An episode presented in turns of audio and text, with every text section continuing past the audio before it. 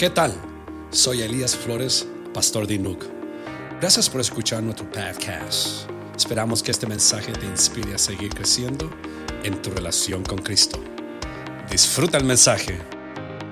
Quiero comenzar un- una serie de mensajes basado en esto muy importante para la iglesia. La iglesia comenzamos en el mes de enero un tema que se llama Sirve a Dios sirviendo a otros. Yo le dije al liderazgo, puede que prediquemos seis meses, ocho meses, puede que prediquemos todo el año de servir a otros y aún así muchos de ustedes aún no se han decidido a servir. Porque nuestro trabajo es sembrar. Cuando alguien siembra algo, dice que el, el que siembra espera la semilla. Es un proceso de esperar. Entonces, todo este año vamos a estar, la visión de la iglesia es movernos a servir a Dios, pero no solamente a Dios, sino que a servir a otros. Y como dijo el hermano anteriormente, muchos otros sirvieron para que hoy en día usted esté sentado acá y hoy en día le toca a usted servir. Y hay muchas maneras de servir. Entonces, quiero comenzar en este momento con el tema que vamos a hablar. Sirvamos en la segunda milla. Padre, te agradezco por esta oportunidad de estar en esta plataforma, toda tu iglesia, tus hijos, los que tú amas. Sé, Señor amado, que tú honras tu palabra y en este momento vamos a escuchar esta palabra, vamos a soltar esta palabra en nuestras mentes. Prepara nuestro espíritu y sé que tú vas a obrar de una manera poderosa. Gracias por todo lo que has hecho en Inuk. Gracias por todo lo que tú has hecho en la juventud, en cada persona de esta iglesia. Es una iglesia que está viva. Vemos todo lo que está sucediendo en este lugar, pero sabemos de que tú tienes planes aún más grandes. Ahora, Señor, pedimos tu dirección a través de tu palabra en el nombre de Jesús y la iglesia Inuk dice, amén. ¿Cómo nosotros sabemos de qué lugar somos? Todos tenemos diferentes culturas. La cultura es algo que cada país tiene una cultura. Ahora, es muy difícil mirar a una persona y decir de dónde es, ¿no? Hay una manera en que nosotros podemos identificar, pero todos venimos de diferentes naciones y todos tenemos diferentes culturas y todos venimos en diferentes formas, ¿no es cierto? Hay gente, por ejemplo, de mi país que vienen, ¿no es cierto? Unos más morenitos, otros más blancos y, y es difícil decir ese es chileno, ese es guatemalteco, ese es salvadoreño. Ahora, lo que yo he entendido, que cada país tiene su manera de hacer las cosas. Pero hay una manera en que yo inmediatamente puedo distinguir de dónde son cuando abren la boquita y hablan. Ahí se dejan de saber inmediatamente de qué nación son. Ahora, cada nación, cada país tiene una cultura. Quiero decirte esto, de que el reino de los cielos, Jesús, se recuerda que Jesús siempre hablaba, el reino de los cielos se ha acercado. El reino de los cielos tiene una cultura. Y esa cultura es algo que yo quiero enseñarles. El reino de los cielos, las personas que viven en el reino de los cielos, lo que estamos en este lugar, estamos en el reino de los cielos, ¿no? Ahora tenemos que entender qué nos hace diferencia. Si usted se para en la calle, la, persona no se va a saber si usted es evangélico o no, ¿no es cierto? Algo tiene que haber en nosotros que nos distinga de las demás personas. Y eso es lo que vamos a aprender en el día de hoy. Jesús habló siempre del reino de los cielos y vamos a hablar hoy en día de lo que es la cultura del reino. Ahora, tiene que entender que la, gente que vive en el reino de Dios, pen- pensamos diferente, vivimos diferente al resto de las personas que viven en el mundo terrenal. ¿Estamos de acuerdo? Ahí eso es para entender. Entonces, somos diferentes. Nosotros debemos de ser diferentes a los que están allá afuera. ¿Es por qué? Porque vivimos en un reino que es diferente al que está acá en la tierra. Ahora, esto es lo que dice Jesús. Jesús dijo esto, busquen primeramente el reino de Dios y su justicia y todas estas cosas os serán añadidas, ¿no? ¿Se recuerda cuando Jesús dijo, de Jesús se dijo, os ha llegado, dice, ella ha venido a predicar, el reino de los cielos se ha acercado. Jesús siempre decía, el reino de los cielos se ha acercado. Entonces, ¿en qué momento se alejó el reino? En la caída de Adán y Eva se alejó el reino, la cultura del reino se fue. se alejó. Y es por eso que cuando Jesús viene, Jesús viene diciendo, el reino de los cielos se ha acercado. Y quiero mostrarles qué hace la gente que está en el reino. Y esto es un versículo muy conocido. Dicen, busquen primeramente el reino de los cielos, no te va a caer del cielo. El reino no te va a caer, ¿no es cierto?, sentado mirando Netflix todo el tiempo. El reino de los cielos es algo que tenemos que buscarlo. Es algo, y la palabra búsqueda, podemos hacer una predicación solo de la palabra buscar, pero es algo que, que alguien se involucra en esto, que está buscando. Dice, busquen primeramente el reino de Dios y, su justicia y todas estas cosas serán añadidas. Ahora, el reino de la tierra, ¿qué es lo que nos enseña el reino de la tierra? Tienes que buscar las cosas. ¿Ah? El reino de los cielos de los cielos dice, las cosas se te van a añadir. Oiga, los reinos de la tierra dice que nosotros tenemos que buscar las cosas. ¿ah? Se, recuerda de que Jesús siempre dijo esto. Escúcheme esto, quiero contarle un testimonio. El reino de los cielos donde tú estás viviendo, amén. Tenemos algunos que están viviendo en el reino de los cielos, gloria a Dios. Listen to me en el reino de los cielos, porque ellos le preguntaron a Jesús, ¿qué va a pasar con nuestra comida? ¿Qué va a pasar con nuestra ropa? Le dijo Pedro, le dijo, yo dejé mi casa, yo dejé mi familia, yo dejé mi suegra, dejé todo por seguirte a ti. Y, Jesús le dijo, no te preocupes, si dejaste tu casa en el reino puedes tener diez. Eh, lo que está diciendo Jesús le dice a ellos, cuando ustedes vienen al reino, ustedes no tienen que buscar cosas. Lo que ustedes tienen que buscar es el reino y las cosas se les serán añadidas. Sí, hay una confusión porque muchos buscamos las cosas y nos pasamos años. ¿Qué pasa con el reino? escúchame. A mí me sucedió una vez que yo tenía un sueño, quería algo mejor para mi familia y yo estaba pidiéndole a Dios, le pedí a Dios, pero yo estaba buscando en el reino de la tierra.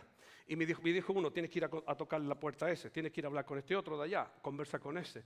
Y todos me prometieron. Y lo que pasó conmigo es que todo lo que me habían prometido y llegó el momento y todo lo que yo tenía soñado, había estado por, digamos, ya años. Todas las puertas se cerraron. Y al principio me, me molesté con Dios.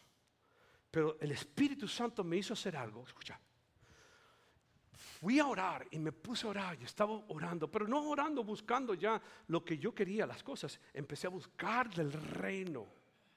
Ahora escúchame esto. Cuando tú buscas el reino, las cosas se te van a ser añadidas. So, habían pasado seis meses de que yo estaba buscando, buscando del reino, buscando de la presencia. Cuando un día yo estoy orando, oiga esto, estoy orando. Y dice, Señor, aquí está tu siervo. Y termino yo en la oración y se escucha en la puerta. Lo que yo andaba buscando llegó mientras yo estaba buscando el reino de los cielos. ese es el primer punto. Los que vivimos en el reino, Jesús nos dice, ustedes no busquen las cosas, las cosas se te van a llegar solas. Solamente tienes que buscar el reino. ¿Ok? Entonces, en el reino terrenal es diferente. En el reino tú tienes que buscarte. Dice, si yo no trabajo, no como, ¿no? Así decimos. Ok. en la Biblia, Jesús, en el libro de, eh, la, la historia del sermón del monte, es un sermón del monte que vamos a tocar algunos versículos hoy, donde Jesús lo que está diciendo, se da cuenta que esto nos impacta a nosotros. Jesús les habla de una manera diferente de pensar. Y eso es lo que está pasando en nosotros. ¿Ah? Entonces Jesús le dice, en esta misma parte de lo que está hablando Jesús, escucha esto, dice, si te obligan a llevar carga una milla, por eso la, la serie se llama Sirviendo en la segunda milla, si te obligan a llevar carga una milla, este es Jesús, le está hablando a las personas le dice, llévalas dos. Es una manera diferente que Jesús viviendo en el reino. Jesús le está explicando a sus discípulos, esta es la manera que se vive en el reino. Tú no buscas cosas, las cosas se te van a añadir. Busca el reino. Amén. Ahora, mira, déjame decirte, la mayoría de nosotros vivimos, ¿no es cierto? Y hemos aprendido a hacer lo mínimo posible. ¿No? ¿Cuántos estuvimos en el colegio y cuando íbamos a pasar de curso y le preguntamos a los compañeros, a la, maestra, ¿cuál es la nota mínima que yo puedo hacer para pasar de curso? ¿No? Lo que Jesús está diciendo, que la vida del reino, vivir en un reino, es una vida de servir. En otras palabras, si tú aún no estás sirviendo, aún no conoces lo que es el reino, ¿no? Y, está bien, puede que a lo mejor no lo has comprendido. Y esperemos de que hoy Dios hable a tu vida. Pero la mayoría de, de nosotros venimos a la iglesia a ver qué puedo obtener hoy en la iglesia. Pero el reino de los cielos no se trata de lo que yo voy a obtener, se trata de lo que yo puedo ofrecer hacia el reino de los cielos. Jesús lo dijo muy claro esto. Le dijo, el que quiera ser mayor de todos ustedes, dice, va a tener que ser el siervo de todos. ¿Recuerda cuando Jesús estaba en la última cena? Repartió la última cena, se paró de la mesa, se puso una toalla en su cintura y le lavó los pies a todos. Es Jesús diciéndole que la vida del reino es una vida, aleluya, de servir. Vuelvo a decir, es una vida de servidumbre, una vida de hacer más de lo mínimo que nosotros estamos acostumbrados a hacer. Ahora mi pregunta es esta. ¿Cómo saber, cómo sé si tengo un espíritu de servidor? En otras palabras, ¿cómo yo puedo saber si estoy viviendo en el reino? La manera más fácil es, es esta, es saber si estoy caminando en la segunda milla. Si puedo caminar la segunda milla. ¿No? Ahora, la segunda milla es esto, lo que nos hablaba recientemente Jesús. Si te obligan, la palabra, mire lo que está diciendo, primero que nada, si te obligan a llevar una carga, llévala dos. ¿Ok? Como decía adelante, dentro de nosotros hay algo que nos hace, nos, nos, nos tratamos de hacer lo mínimo posible. Eso quiere decir que estás caminando una sola milla, estás haciendo lo menos posible, pero no es lo que el reino nos dice. ¿No? Como cuando estábamos en el colegio, cuando alguien nos manda a hacer algo, hacemos lo mínimo, lo mínimo posible. Jesús nos va a enseñar algo muy hermoso en unos próximos minutos que quiero entrar, pero quiero introducirte en esto que si tú estás viviendo una vida en que estás haciendo lo mínimo posible, no estás viviendo en el reino y en el reino de los cielos, Dios te dice, no se tienen que preocupar de nada, ¿ah? porque en el reino de los cielos las cosas se te van a añadir. Solamente vive en el reino y yo me encargo de todo lo demás. Pero cuando no vivimos en el reino, hacemos lo mínimo posible. Por ejemplo, si tú eres un tipo de cristiano que, simplemente dice, bueno, yo, yo solamente voy a, voy a ir el domingo y, voy a llegar después de los cantos y, lo mínimo posible, está bien. A lo mejor hasta ahí se ha llegado y esa ha sido tu revelación, pero el Señor tiene personas cada domingo, cada servicio, hablándote porque Dios te quiere llevar a otro lugar. ¿sí? Eh, hay algo muy importante en el reino de los cielos que es la oración. Dijo el hermano John Wesley que Dios no va a hacer nada en el mundo si el hombre no se lo pide. Y el Dios no hace nada sino a través de la oración. Ahora, ¿cuántos de ustedes piensan que la oración es para un montón de viejitos que no tienen nada que hacer el martes? Pedrito me está ayudando, dice la llave. ¿Se recuerda? Mire lo que dice la palabra del Señor. La palabra dice, dice el Señor. Dice, les he dado las llaves del reino de los cielos. Son el reino de los cielos nos ha dado llaves. Por ejemplo, yo tengo mis llaves de mi apartamento y yo se las entrego a uno de ustedes. Le digo, ahí está la llave de mi apartamento, vaya y quédese allá. Pero mientras yo no le dé la llave, por más que se pare afuera, no la poder entrar. Escúchame, cuando entras en el reino, él dice que te voy a dar llaves para que entres en áreas que aún no has entrado. Entonces, muchos piensan que la oración es, un culto que es más aburrido. ¿eh? déjame decirte, cuando vives en el reino, no, no haces lo mínimo. Vas más allá. Dice, si alguien te obliga. Entonces, por ejemplo, tenemos un culto que se llama el discipulado el día viernes. Bueno, el discipulado, estoy bien cansado de toda la semana. Déjame hacer el mínimo. Y el Señor nos llamó a no hacer lo mínimo. La gente del reino de la tierra hace lo mínimo posible. La gente que vive en el reino de los, de los cielos dice que somos gente que vamos la milla extra. Entonces, sigamos en esto. Si alguien te obliga, déjame explicarte esto. ¿Qué, ¿Qué nos quiere decir esto, pastor? Los romanos habían diseñado un sistema cada lugar que ellos iban y conquistaban, ¿no es cierto? Estos, llegaban con sus ejércitos y, dominaban donde ellos llegaban.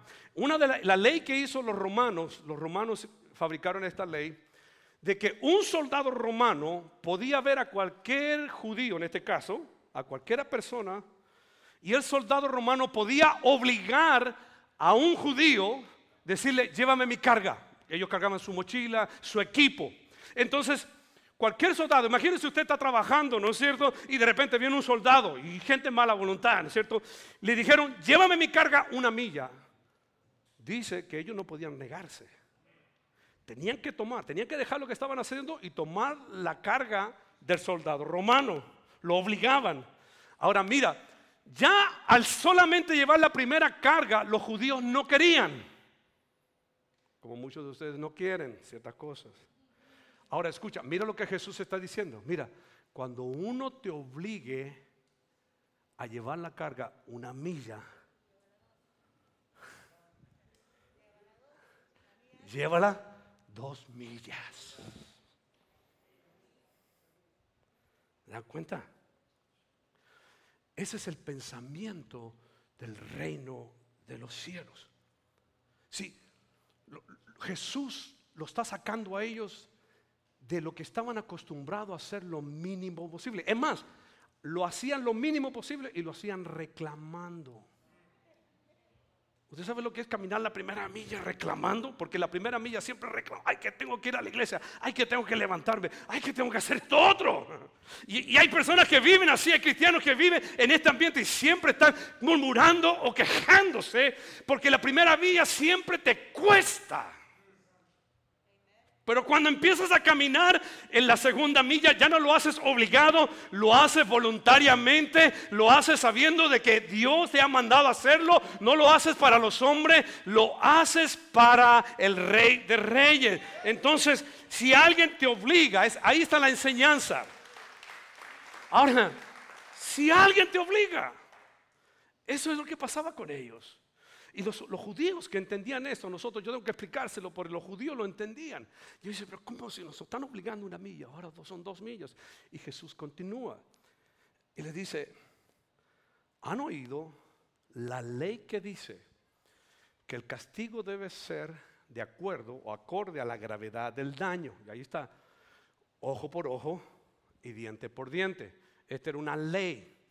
Ahora, hay muchos que viven en esta ley hasta el día de hoy. Es una ley para los judíos, pero los hispanos nos gusta vivir por esa ley. Me la hiciste, me la vas a pagar. Me la hiciste, yo te voy a hacer una peor. ¿Me hiciste algo? Yo voy a ir en contra de ti peormente. No, no, no, obviamente no lo decimos, pero lo pensamos. Y eso es lo que ellos, Jesús le está diciendo, ustedes escucharon, le está hablando a los, fariseos, a los estudiosos de aquella época, a todo el pueblo judío. Ustedes saben que el Señor les dice, la ley debe ser ojo por ojo y diente por diente. Y ellos atentos, sí, eso es lo que hacemos. Muchos cristianos hasta el día de hoy viven en ese ambiente. Alguien te hizo algo y está buscando la manera de vengarte o hacer lo mismo a la otra persona. No me saludaste, yo tampoco te saludo. So, so, mira lo que dice Jesús. Ahora este es Jesús para el reino de los cielos. Pero yo digo, este es Jesús, no resistas a la persona mala. Si alguien te da una bofetada en la mejilla derecha, ofrécele también la otra mejilla. So, escúcheme esto. Para darle una galleta a un judío una bofetada, era lo más terrible. Escúcheme, pero mire esto. La mayoría de los seres humanos somos derechos. ¿No? Para yo darle una galleta al hermano, ¿podemos hacer la prueba? No, no. Para darle una bofetada a Ángel, oiga esto, póngase atención. Mire, la Biblia es un libro extraordinario. Para pegarle una galleta al hermano Ángel, yo le voy a pegar, solamente le puedo pegar a la mejilla izquierda. Ahora, mira lo que está diciendo la Biblia. Si alguien te da una bofetada en la mejilla derecha, ¿cómo es eso? La manera más. ¿Usted ha visto en las telenovelas, en las películas? Con esta parte. Eso es con desprecio. Eso es con desprecio. Así, ya tienen práctica, ¿no? Mire, mire, no es así. No es así. Es con esta parte. Eso es lo que está hablando Jesús. Yo me imagino cuando alguien da una galleta así es porque, toma. Mira lo que está diciendo. Ahora, escuchen los judíos que estaban ahí. Si alguien te da una bofetada con la derecha, ofrécele la otra mejilla. Esto no tenía sentido para los judíos.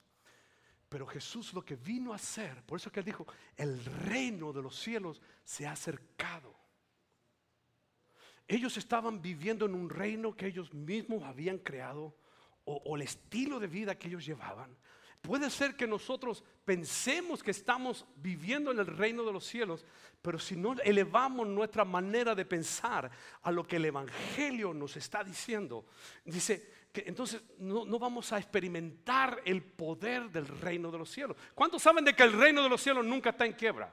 El reino de los cielos nunca está en pobreza. El reino de los cielos nunca está metido en enfermedades. El reino de los cielos no sufre nada de lo que sufre el reino de la tierra. El reino de los cielos no es que la economía se fue, se fue para arriba o para abajo. El Señor te quiere decir, no te preocupes de las cosas, las cosas se te harán añadidas, pero comienza a caminar la segunda milla. Eso es lo que Jesús le está diciendo. Dice, si te dan una bofetada en la derecha, camina la segunda milla, pone la otra. No, dice, no, no, no te vengues. No, no, si alguien te hizo mal, no te vayas a vengar. En otras palabras, siempre camina la segunda milla, ve más allá. Y eso era lo que para un judío era la explicación y hoy en día es para nosotros. Dice, y al que quiera llevarte a juicio, y quitarte la túnica, oiga eso, esto pasaba, se lo voy a explicar. Déjale también su manto. Ah, todo esto está relacionado con hacer más.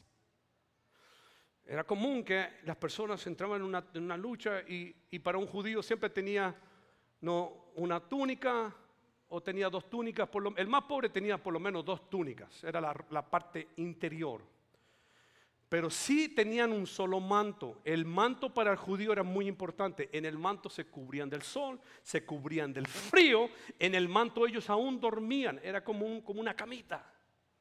Entonces, para un judío decirle, mira, si te quieren quitar la túnica, entrégale la capa. Era algo que no tenía sentido.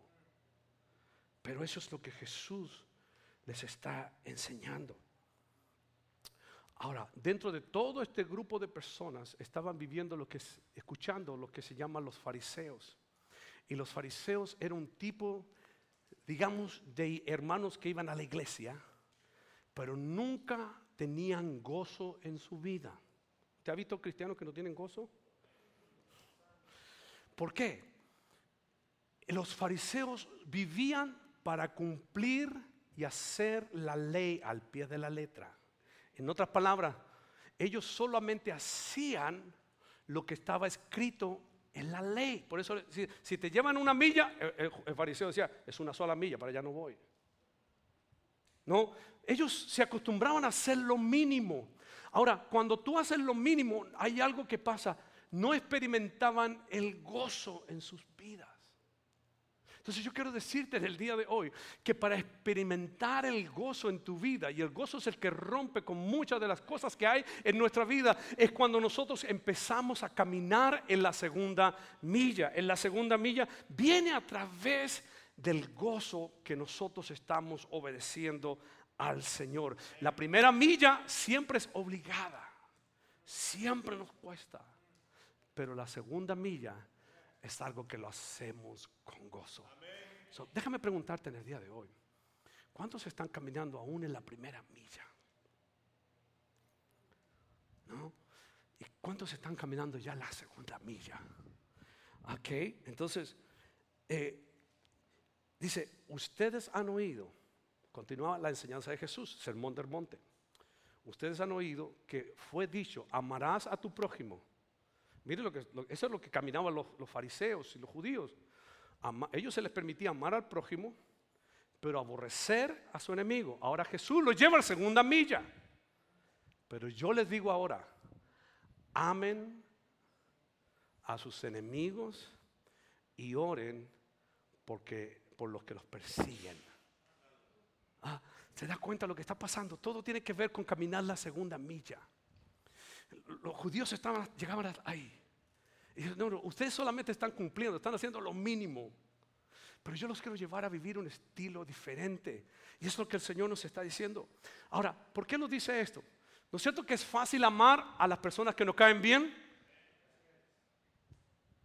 Es bien fácil amar a las personas y eso es lo que Jesús le está diciendo. Sí, es fácil amar a las personas que nos hacen bien, a, los que se portan bien con nosotros, a los que nos hacen favores, pero de nada sirve. Jesús dijo en una oportunidad, la gente que no viene a la iglesia, los, impíos, también hacen lo mismo, no hay ninguna diferencia.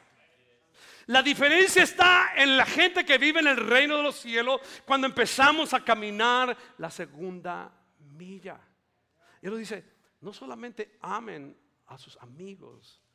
Amen. Y no solamente amar, orar por los enemigos. Ahora, escúchame esto. Cuando tú amas a tu enemigo, estás caminando la segunda milla. So, cuando tú no amas, yo sé que aquí nadie va a decir, yo no amo a mi enemigo, tú lo sabes acá adentro.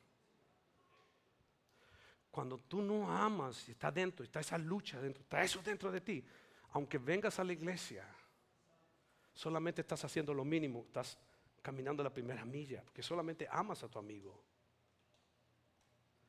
Pero lo que Jesús nos llama es no solamente anda una milla, ve la segunda milla. La segunda milla es la que va a cambiar. La segunda milla es caminar ¿No es cierto? Es amar al enemigo. Cuando amas al enemigo estás caminando la segunda milla. Cuando oras por tus enemigos estás caminando la segunda milla. ¿No es cierto? Pero nosotros si no damos cuenta es fácil quedarnos en la primera milla. No, ya hice esto. Pero eso no es la vida del, reino de los cielos. Ahora escucha esto. El discípulo. Yo no sé si hay personas que mi idea, mi deseo es que todos ustedes sean discípulos, porque para eso estoy acá como pastor el discípulo está bajo un dominio. Escúchame, los romanos tomaron dominio de Judea. Ahora, lo que Jesús está diciendo, nosotros estamos bajo un dominio de un reino y de un rey. El reino de los cielos se ha acercado. Buscar el reino de los cielos, te lo explico un momento. Nosotros nos cuenta entender lo que es un reino porque estamos acostumbrados a vivir en una democracia. Mira, en la democracia parece, hoy tenemos el presidente um, Biden, ¿no? En la democracia el presidente Biden, él dice yo soy el presidente, hace leyes, pero en ningún momento nosotros estamos 100% obligados a cumplir sus leyes. En el reino es diferente. Es más, en el reino cada, eh, cada ciudadano del reino tiene que parecerse al rey.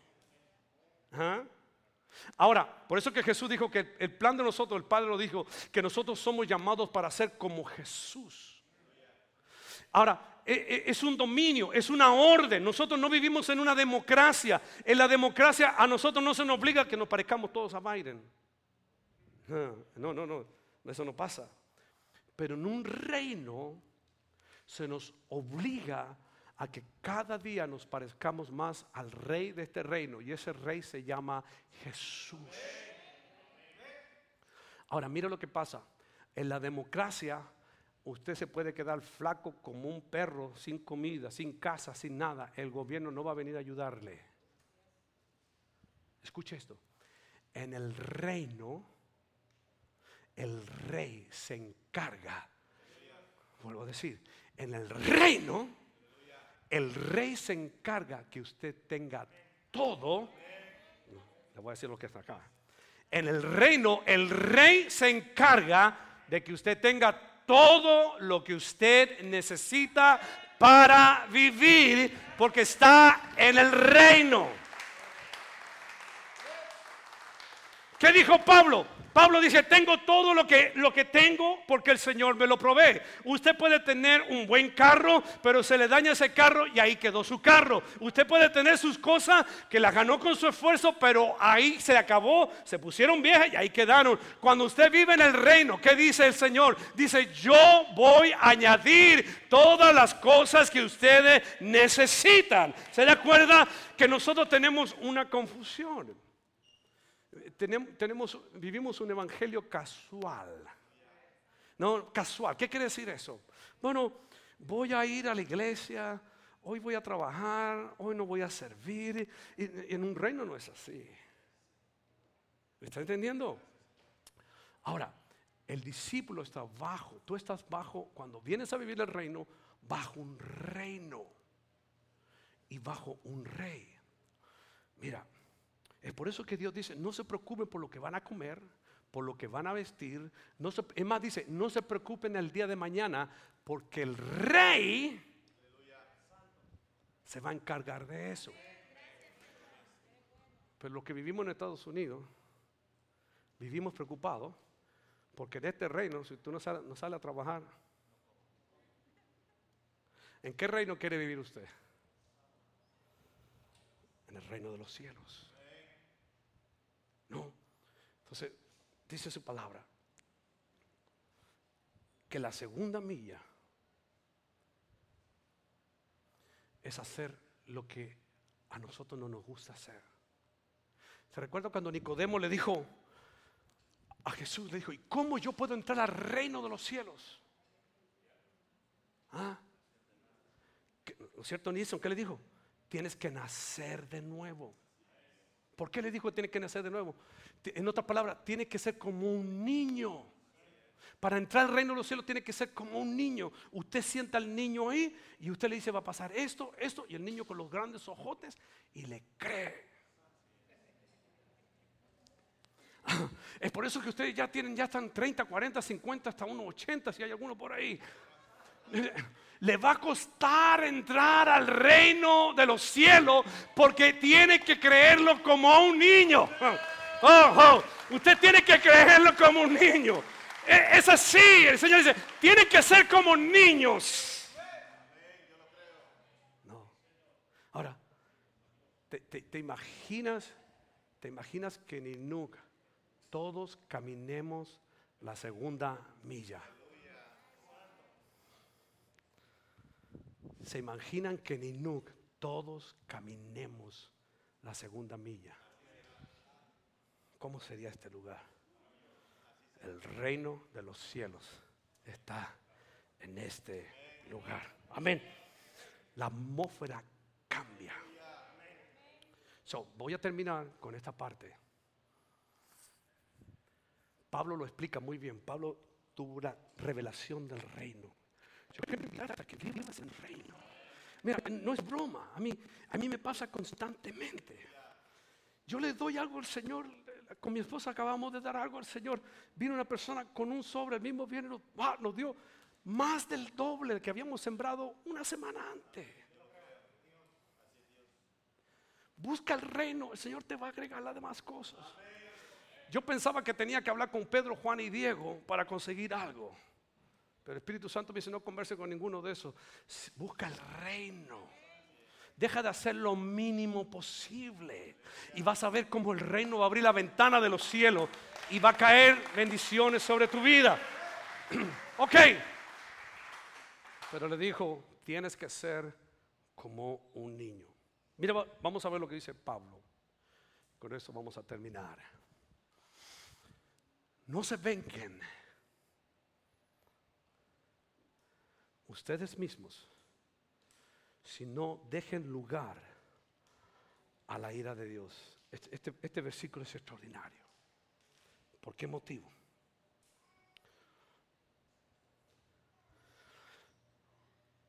Hay que dejarle lugar a Dios. No, lo que está diciendo. Cuando, cuando nosotros tenemos una cocina y a veces vamos toda la cocina y Sandra nos, bota todo la cocina. Salgan de aquí, dice. Porque no puedo trabajar. Ella, ella necesita su espacio. Y nos saca todo de ahí de la cocina. A veces hay cosas que Dios no está haciendo en tu vida y no va a ser mientras tú no le des lugar. En otras palabras, cuando tú estás, aunque estés pensando en vengarte con otra persona, el Señor dice que Él no puede hacer nada a tu favor. No, no, no, no, le estamos permitiendo al Señor que Él obre. Y si no le damos el espacio a Dios, Él no va a actuar. Déjame preguntarte esto. ¿Te ha, ¿Te ha pasado a ti que a lo mejor has estado en una situación y nada esté cambiando? Dice, ¿qué, pasa en esto? yo he clamado al Señor, le pidió al Señor. A lo mejor tú estás metiendo muchas manos ahí, no le estás dando el espacio a Dios. Porque el Señor dice, si me das el lugar, solamente tienes que darle lugar al Señor y el Señor va a poder trabajar en esa lucha que tú tienes. ¿No? Había un alguien, alguien, alguien una vez, el hermano David, el rey David. El rey David Dice que en una oportunidad tuvo a un hombre llamado Saúl, el rey Saúl, que lo perseguía, lo quería matar. Por 10 años Saúl persiguió a David. Y en una oportunidad Saúl dice que estuvo en un lugar y David lo tenía en su propia mano. En otras palabras, David lo podía matarle. 10 años haciéndole la vida imposible. ¿Y qué hizo el rey David? El rey David dijo, ¿sabes qué? Yo no voy a tocar al ungido de Dios. Ahora, ¿qué pasó? Saúl después se suicidó él mismo. Si David hubiera metido las manos a hacer algo, David se hubiera transformado en un asesino. Pero cuando él lo dejó al Señor, Dios se encargó de hacer lo demás. ¿Se recuerda la vida de José? José fue vendido por sus hermanos. José, los propios hermanos lo vendieron. Y José hizo algo extraordinario. Después de muchos años que José fue llevado a Egipto, Dios guardó a José y en una oportunidad vinieron sus hermanos. Después de 40 años, José llamó a sus hermanos y le dijo algo así. El libro de Génesis 45, 4 dice, entonces José dijo a sus hermanos, oiga esto, acérquense a mí por favor, ellos se acercaron y él les dijo, yo soy José, su hermano, el que vendieron para Egipto. Ahora, piensa en esto. José era el segundo hombre más importante en Egipto.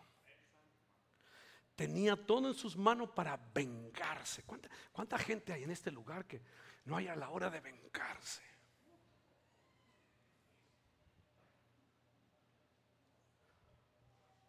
Mira este hombre. Este hombre lo, hicieron pasar por tantas cosas terribles. Pero mira lo que él hizo. Le dejó lugar. ¿ah? Ahora, cuando tú le dejas lugar, mira lo que pasa en tu vida. Este, este no era un, cualquiera, era un hombre poderoso. Pero mira lo que dijo. Acérquense a mí. La segunda milla acérquense a mí. Y cuando se acercaron a ellos, les dijo, ustedes pensaron hacerme mal, pero Dios lo cambió en bien. Ahora déjame decirte esto.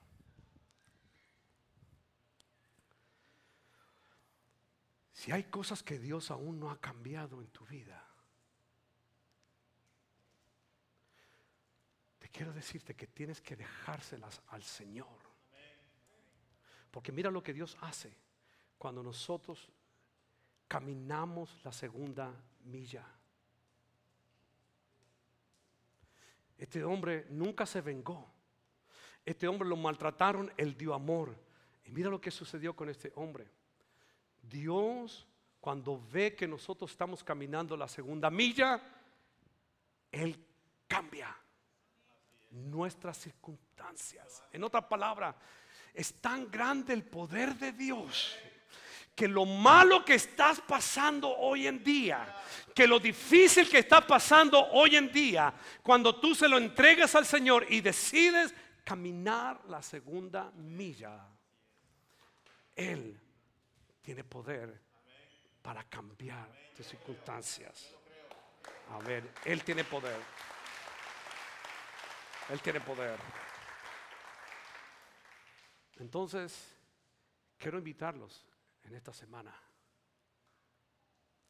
Quiero invitarte esta semana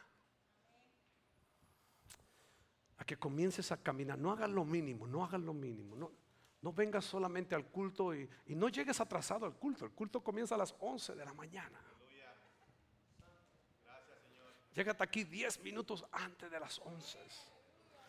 Y, el, día, el día martes, no, el, día martes para Nilsson, para los pastores, para los, los, que no tienen nada que hacer.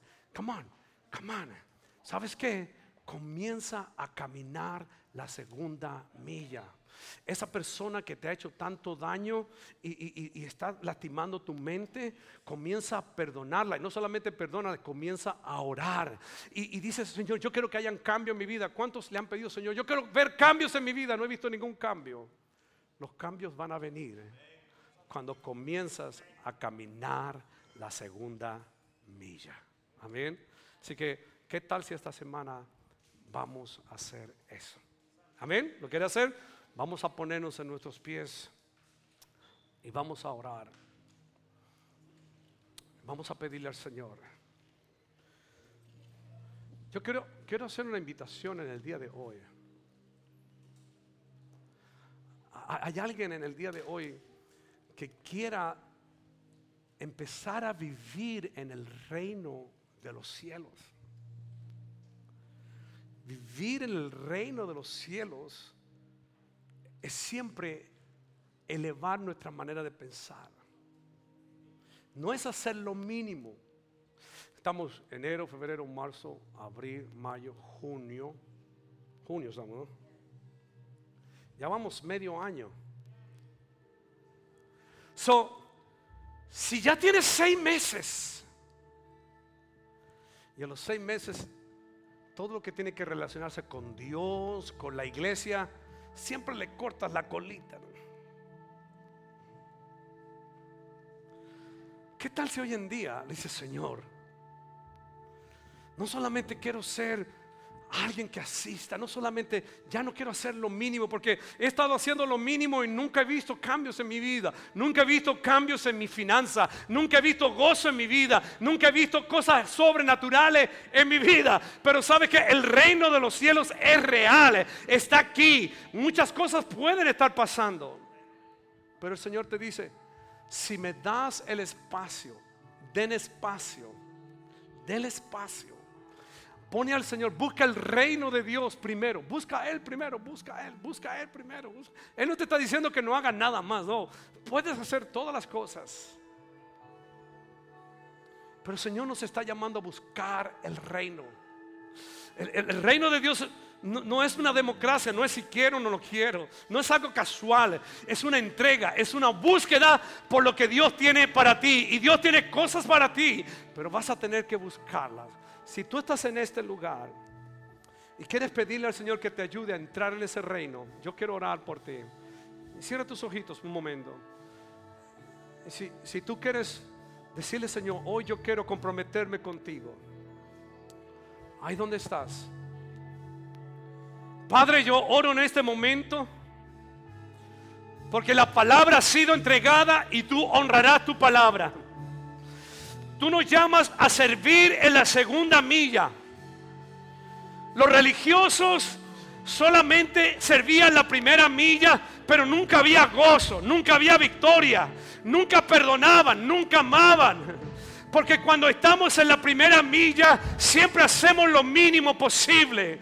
Pero en la segunda milla hacemos lo imposible porque servimos al Dios de lo imposible. Podemos amar a nuestros enemigos. Podemos hacer más de lo que se nos ha pedido. Y Jesús hoy en día nos está invitando a vivir en el reino de los cielos. Padre, yo oro por aquella ser de nuevo Tenemos que ser como niños para entrar en el reino de los cielos. Señor, aquí hay personas que a lo mejor han dedicado a buscar las cosas de la tierra, pero tú tienes un estilo de vida diferente. Busca el reino de Dios y las cosas se te van a ser añadidas. El trabajo que quiere, Dios lo tiene. La casa que quiere, Dios la tiene. Los problemas que está pasando, Dios tiene la solución. Y Dios quiere cambiar. Dios quiere cambiar la solución. Y Dios quiere cambiar lo que está pasando en tu hogar. Dios quiere cambiar. Él vino a, libertar al cautivo. Él vino a romper las cadenas. Él vino a dejar libre a los oprimidos. A restaurar a los quebrantados de corazón.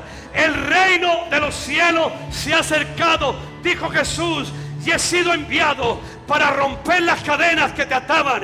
Ha sido enviado para anunciar el año agradable, el año de júbilo. El reino de los cielos se ha acercado para sanar a los enfermos. El reino de los cielos se ha acercado para dejar libres a los cautivos. Si tú te sientes atado a algo, busca el reino, busca el reino, busca el reino, busca el reino. Dios te va a añadir, Dios te va a añadir tu esposo, Dios te va a añadir tu familia. Dios te lo va a añadir. Pero Dios está invitando una iglesia. Está invitando una iglesia que quiera meterse en el reino. Ya es una iglesia que quiere meterse. Una iglesia que se meta en el reino. ¿Dónde están los que quieren vivir en el reino? Jamás. Dejemos de hacer lo mínimo. Deja de hacer lo mínimo. Hoy decide. Hoy decide. Hoy decide. Hoy decide vivir en el reino de Dios.